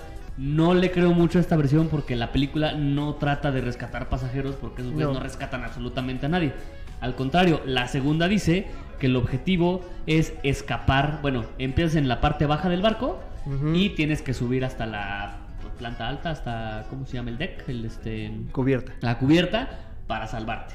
¿No? Eso me me, me Suena- suena, suena me más para salvarte tú, ¿no? Que es como la película empezaban hasta abajo, ya ves que estaba en, como En la tercera clase. cárcel, este güey, bueno, lo habían encadenado en algún lado, este güey. Ah, allá. sí, la metieron, lo metieron ahí, pero estaba que- en la que tercera empiezan clase. ahí, estaban en la tercera clase y tienen que ir subiendo y obviamente se van encontrando los peligros o los no peligros, sino este lo que te va a empezar a detener, Mm. ¿no? Como en la película para que llegues hasta hasta arriba. ¿Y será que un Dungeon Crawler? No sé, no encontré nada, de imágenes. No, está en la Board Game Geek, no sé por qué. Obviamente pones Titanic en Board Game Geek y te salen muchísimos, pero este de Titanic The Game no está todavía. Y se supone que ya sale el primero de agosto. Y va a salir la primera expansión para fotosíntesis. Se llama Under the Moonlight donde ahora pues se va a hacer de noche, vamos a juntar puntos lunares y los vamos a usar en animales como un erizo, un búho, un zorro y un jabalí para obtener diferentes beneficios. ¿Qué beneficios pueden ser? Eh, me parece que el búho convierte lu- puntos lunares en puntos de sol. El jabalí me parece que mueve semillas. El zorro roba semillas de otros Mm. jugadores. Así, o sea, ya, ya involucra más. Ya. Otra, otro tipo de mecánicas. Ok. Y pues. Ya. Ya, bueno, vamos a dar los comentarios que nos hicieron de la pregunta de la semana pasada, que qué le han tirado a sus juegos de mesa, qué chingaderas les han tirado a sus juegos de mesa. Eh, hubo unas respuestas que están buenísimas, güey, que me vas a permitir leerla. Este, lee tú la primera. Andrea Osagui Domínguez dice Slime en el consultorio sobre Fantasma Blitz. Que el slime es este como moco de King Kong, ¿no? Esta cosa Sí, sí, sí, sí, sí, sí. Ajá, Es que creo que trabaja con niños ella, entonces. Ah, no, Por eso, eh, sí. Sí, pero bueno, el, el juego de, de Fantasma Blitz es, es muy como para Sí. niños, ¿no? Entonces, pues ahí creo que ya te estás predisponiendo a A que, cualquier pinche juego Algo que sea para niños, güey, ya valió pito. ¿no? Exactamente. Este, este, este, este, güey, déjame lo leo yo esto. Joel Guerrero de la Verga. ya es que yo siempre Ya, leo a este ya, cabrón, ya, ya, ya. sí, Sí. En una reunión en casa de Lane y Carla, y la etiquetó, Ajá, ajá. un amigo tiró agua sobre un Sushi Go, el único juego que no tenía en Mikado. Afortunadamente ella lo pudo secar, eh, lo pudo secar a tiempo y sigue bien el juego. Y otra historia sería cuando el juego, el juego Virus cayó en un río. Y ya le puse yo ahí a Laney, oye, pues esto del, del, del Sushi Go que le tiraron agua está muy pendejo, está, muy X. A ver, Ajá. lo del río se oye interesante. Y Laney Carla precisamente agarra y contesta. En una ocasión salí con mi familia a visitar un parque que tiene un pequeño río. Joel me había prestado virus para que lo probara, yo no lo conocía, y me pareció una buena idea llevarlo a esta salida de campo. Ahí está tu ¿Por primer error, Laney. ¿Por qué no? O sea, No, claro. llevas, llevas una navaja suiza, llevas un látigo como el Dr. Jones para cruzar el río. ¿Para qué ¿Eh? madres llevas un juego de mesa a una salida de campo eh, que vas a tener que cruzar un río? Primer error de Primer mi amiga error, Laney. Primer error, ajá. ¿Ok? Y eh, en algún momento mis hermanos y yo queríamos cruzar el río brincando por las piedras que lo atravesaban, pero como yo llevaba el juego, temiendo que cayera y lo estropeara, le pedí a mi papá que lo guardara. Segundo error, ¿para qué cruzas el río por las piedras? De- estoy seguro que debería de haber habido un puentecito, pero les ha de verdad dado hueva caminar hasta el puentecito, güey. No, y- o y- la y aventura, güey, La aventura, güey. claro. Es lo que digo. Y entonces, ¿dónde estaba el látigo del Dr. Jones? Una pistola, una navaja suiza, no un juego de mesa. Pero bueno, se lo da a su papá. Crucé el río sin problemas, pero no conté que mi papá también quería cruzar. Ya papá, papá, te doy el juego. doy el-". Y el señor así de, oh, pero si yo también quiero cruzar, ¿qué te pasa? Y que de repente el es señor, el señor también dice, pues yo así voy a pasar, me dieron el juego, no hay pedo, yo voy a cruzar y que va cruzando el río y verga, Se güey. resbala y va, y, güey. Se cae al agua, al río con todo y el juego virus de Joel Guerrero de la Vega. Y, y en vez de decir, papá, dijo el virus. güey". Sí, papá, pues chinga su madre, mi papá dijo el virus del juego de Joel. Eh, híjole, güey, ahí hay varios, varios errores, este. ¿Tú en algún momento le preguntaste a tu papá si quería cruzar también él? Eso fue error tuyo también. Y, y luego Joel... ¿quién- no, pero a ver, aquí el error principal es de Joel. No se prestan los juegos, Joel. Yo creo que se me hace que. Si ya sabes que no puedes confiar en pero, ella. pero yo creo que ahí quería... Ah, bueno, ahí sí, quién sabe. Seguramente, sí, seguramente sí de... Que quiso quedar bien. Ay, me prestas. Sí, yo te presto. Ahí te va mi Gloomhaven para que te lo lleves al, para que te lo lleves al río. Y no hay pedo campo. que se caiga este, al día de campo. Sí, güey, no prestas un juego nomás así, porque sí, Sí, yo creo que por ahí ay, ya estamos aquí como de... Sí, güey, estás ventilando todo, güey. ¿No? Dice Mauricio Sebel, ¿qué le han tirado a sus juegos? El dinero. Dinero, güey, chingo de varo cada pinche expansión y cada juego y vas con el siguiente. Dice eh, Roberto Tapia, nuestros juegos nada, pero en una reunión conocimos a una pareja y, toman, y tomamos prestado el Survive de alguien que no diré nombre, pero es famoso por comprar juegos y luego venderlos. Puta, pues, bueno, no, no sé. No, mames, tantos, pero... ¿Quién? Sí, famosísimo, Sí, güey. famoso. Todos. sí, tantos que lo conocemos. güey. No encontramos los meeples y una tercera persona nos prestó los meeples de su copia. Cuando por accidente el chavo golpeó su vaso y tiró la coca sobre el tablero. Obvio, a los meeples no les pasó nada, pero el tablero, aunque se secó rápido, sí le quedó la mancha. Lo único que pensé es que qué bueno que no había sido yo el del accidente. Che culero, güey. Pero pasa, pasa. Oye, es- eso, es- eso es otra, güey. Eh, no hubo nadie que pusiera que a sus juegos les han caído mecos, güey. Nadie, güey. y estoy seguro que no sean hipócritas. Seguro alguien le ha echado mecos a sus juegos, güey. A una figura. A una figurita, o a algún lado, güey. Eh, Estoy seguro, no soy el único. Ay, no. No debo de. ¿Se acuerdan la manchita del Ticket No to puede ser, no puede ser que él sea el único que lo haga. ¿no?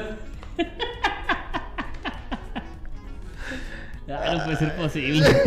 Ramsés Solís. Chela, coca y agua, pero salvo la primera ocasión que fue agua y no estuvo grave, a partir de ahí comencé a enmicar casi todos los juegos y por lo mismo la coca y chela no fueron tan dolorosos. Ahí vamos a estar. Este, ya les, les comentamos el podcast pasado que eh, hay un video donde enmicamos, lo Games. vamos a subir a YouTube.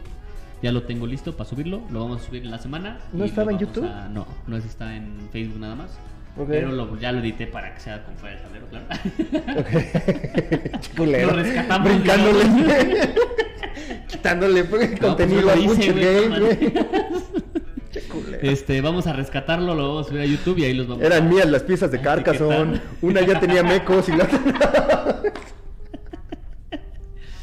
Este, ¿qué más aquí dices tú? Yo- Ah, ya, dile tú, güey. Ya no sé en cuál vas. Este, Carlos Alvarenga, un vaso de agua grande a mi código secreto. No, y ese sí ya va y olvídalo. O sea, como no es cartón, es este, pues es carta, ahí Ah. ya, olvídenlo. Eh, una pizza a mi Catán de Juego de Tronos, puta, y el caro, güey. Y en el Catán normal, pues no fue, no, no fue que le tirara nada, pero jugaron con las manos llenas de aceite. No, ¿De mames. aceite? Pues, ¿Qué estaban haciendo? Ah, pues a lo mejor alguna este, como de papas. o algo que tiene. Nacho aceite. del Sol, en mi casa cayó un vaso grande de Coca-Cola sobre un tablero de Coimbra recién abierto. Desde entonces, cada vez que se juega con esa copia, se juega al Coimbra Cola. Coimbra, sí, claro, güey. Te brincaste Manuel Segura. Pues Ah, nunca le ha caído nada a ah, mis sí. juegos. En casa tengo tarros con tapa precisamente para evitar estos inconvenientes. Le tengo fobia a que pueda pasar este accidente en mis juegos. Ay, tengo fobia. de que no, está bien, qué bueno, qué bueno. No mames, un tarro con tapa. No mames. Bueno, igual y se refiere a vasos con tapita o, este, Chingao. o de los que se cierran, no sé, güey, puede No ser. mames. Eh, vamos a saltar algunos. Alan San Martín, no es propio el juego. En una ocasión estábamos jugando Happy Salmon y la mesa se doblaron y a la mesa se le doblaron las patas y toda la coca se derramó. Lo más simpático fue ver las tarjetas y el salmón colgado para que se secaran. Parecía venta. pues que también estás jugando Happy Salmon con refresco ahí, bueno, es juego una mesa aparte. Iván Feregrino Rodríguez dice, juego de naranja, un catán. Ahora que lo pienso, pues no pasó nada importante. Dice, nada importante, nada malo. Oye, por cierto, hablando de Catán, hablé con este chavo. Ay, no recuerdo su nombre, espérame, déjalo busco, porque si no, pues que. Qué mala onda. El cuate este que tiene. El. Esteban Pérez. eh, la colección de Catán más grande, creo yo, de México. Está muy cañón. Ya lo vamos que- a invitar para que este, venga. está en Querétaro, entonces. Ah, bueno, le vamos a ir. más bien nosotros tenemos que ir. Este, para que nos la muestre, porque sí está. ¿Sí está a ti chingona? no, a ti no te, yo sé que no te gusta, pero deja tú de que sea Catán, con que sea una colección, neta está muy cañón. Pero es el mismo juego en un chingo de versiones. Es que tiene todo, o sea, no solo el mismo juego. O sea, sí, obviamente tiene el mismo juego que si en alemán, que si en inglés. Creo que no tiene nada de en español, por lo menos de Debir, me parece que no tiene. Pero tiene todas las expansiones, todas las ediciones especiales, este, el primer juego que la primera edición, la edición antes de que fuera Spiel des Jahres. O sea, sí Ok. tiene O sea, sí está cabrón. todo. Tiene hasta el Santa Claus, güey, que en algún momento mencioné que hay una expansión de Santa Claus. Ah, También la tiene. ok. O sea, tiene muchas cosas y muchos accesorios. Está, está, está muy padre. Ya cuando podamos salir, Sí. este, nos damos una vuelta. Pues yo ya salí, güey. Pues sí, va, pues ya vámonos. Se ha chingado a su madre. bueno. Dice este Juan Andrés, el manager, gracias a Dios, solo me ha pasado con Mind Job. Un par de tragos coquetos, aunque en el caso del mismo, una vez Tavo le pegó a la mesa y dijo que yo tiré mi coca en el mismo. A la fecha dice que fui yo quien lo tiró. Pero pues ese juego, las cartas están hechas para eso. Ok. Del Mind Job. Como es un juego de alcohol, Ah, pues este, entonces. las cartas son es- especiales para que no les pase nada. Ok, Gary Garibay, le tiré, que es este niña heterosexual, de, de cromosomas 2X. 2X Lager, ¿Eh? y este, la chingada. Dice, le tiré tres caballitos de vodka de tamarindo. Eh, fue a una digma. Ya andábamos flamas, pero tratando de robarle los retos a la gente se cayeron varios caballitos. Chinga, ya me... Ya su madre. Sergio Adrián, ¿qué le has tirado a tus juegos de mesa? Los perros. Ah, qué tablero más chulo. Mira esas minis, vean nomás esos dados. Yo sí te juego, chiquita baby. Sergio Adrián se pasó. Saludos, amigo, te pasó. Alberto dice, los mocos. ¿Ya pero- ves? No, pero ¿Ya ves? subió, sí hubo alguien que le pudo decir que le tiraron los mecos a los juegos. subió una foto de un niño así todo... Todo moqueado. de- moqueado, ah, los mocos de acá arriba, Sí, no, no. De la cabeza de arriba. No, de la- Ajá. ok. Y Jorge Guillermo Ruiz Moctezuma, cerveza sobre un Lords of Waterdeep. ¿No? Yo te sido ¿qué agua, chingados, es un, ¿no? Tiene- ¿qué chingados es un load? Load. un load. Y Muy bien. pues bueno, Ahora sí.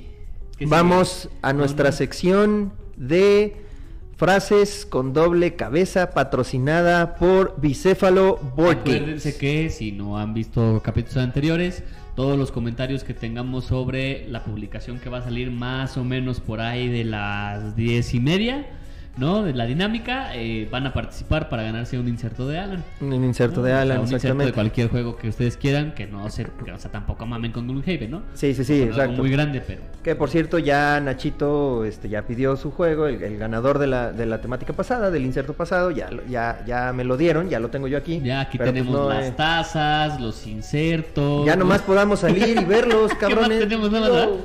Sí, ya nada más las tazas y los insertos. Pero de verdad, aquí están todas sus cosas. Ya cuando podamos salir y cuando nos podamos ver, ahí les vamos a entregar sus cosas. Así es. Entonces, recuerden cómo es la, la- la mecánica de esto. Vamos a hacer la pregunta como a las diez y media. Más y si menos. nos seguimos seguimos más, yo creo que va a ser hasta como a las 11. Sí, sí, sigues hablando. Se seguimos hablando. Sobre la publicación van ustedes que poner ahí sus comentarios. Y la frase de esta semana es: ¿Qué pasaría si hicieran un Zombicide en México? ¿qué pasaría? ¿no? O sea, como el de Catán que hicimos, o como el de Dungeons and Dragons que hicimos, ¿cómo También. sería ambientado en, En, en en- México? México.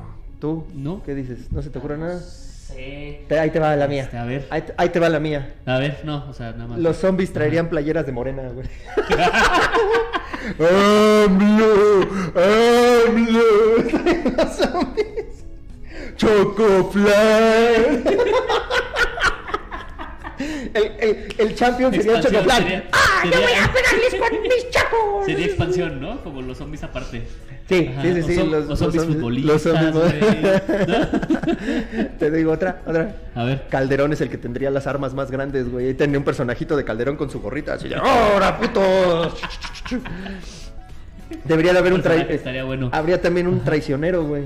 Este, un- uno de los personajes debería de ser un- una persona que traiciona, güey. ¿Como cuál? Iba sería el AMLO, güey, y le estaría dándole la mano a la, a la mamá de- del Chapo, güey. Pero en zombie. En zombie, sí, sí, sí, sí. Bueno, ahí está la, la dinámica, la pregunta. La vamos a subir 10.30. Sea, tenemos... Podría estar ambientado también en la Merced, güey. Yo ya me sé. ya. Ándale, fíjate. Estaría en la Merced, güey, o, o podrías estar en, En una, Tepito, güey, en una en ahí- Tepito, güey, hay un en chingo de calabozos y Sí. bien peligroso, güey. Sí. O este podría ser Palacio Nacional, güey, un chingo de ratas allá a los alrededores. Una expansión del metro, güey. Zombies ratas, güey. Som- zombies ratas. Bueno, ratas ya hay, zombies. Sí, hay, ya, ya hay ya ya ya hay. Este, No, o sea, ya hay figuras. Ah, ya, ya, yo, creo- yo creí que ya había de la vida real, güey. No, sí, hay una ratota así grande. Este, una expansión en el metro. Bueno, ya vamos a dejar Eh, pues bueno, ya, que, ustedes, ustedes, digan, digan ustedes. cosas. Y pues bueno, esa fue nuestra sección de patrocinada por Bicéfalo Board Games, frases con doble cabeza. Y pues pues yo creo que ya, acabamos. ¿no? Porque Sí. otra vez. otra vez se nos alargó. Y todavía estoy seguro que Rafa tiene pa' largo, güey. o Sí, sea, no mames, güey. O sea, aquí lo- la neta, venir. la neta lo tuvimos. también estaría chido lanzarnos a que nos ve, muestre los prototipos que ha hecho, este cosas por el estilo, estaría bien. Sí, sí lo tuvimos que cortar porque, pues ya, ve, güey. Hora, Ya, y, hora y media, otra vez. Otra güey. vez. Y este, y tú creyendo, güey, que sin invitados no íbamos a llenar ni una hora, güey. ¿Te acuerdas cuando nos decías, no, Es no, no, tenemos que tener invitados, invitados sí. todos los días, güey, porque si no, no vamos a poder de estar diciendo tantas pendejadas. Y mira. Y mira, ya ves cómo sí, nos, nos salen las pendejadas a flor de piel. Bueno, Pues vámonos. gente, muchísimas gracias. Esto termina nuestro capítulo número 39. 39. Pueden ir en paz. La misa ha terminado y saludos a Belzebub o cómo, cómo dice? A Bajomet. a Bafomet. Bafomet, Y Bafomet, ajá. Sí, sí, sí. Adiós.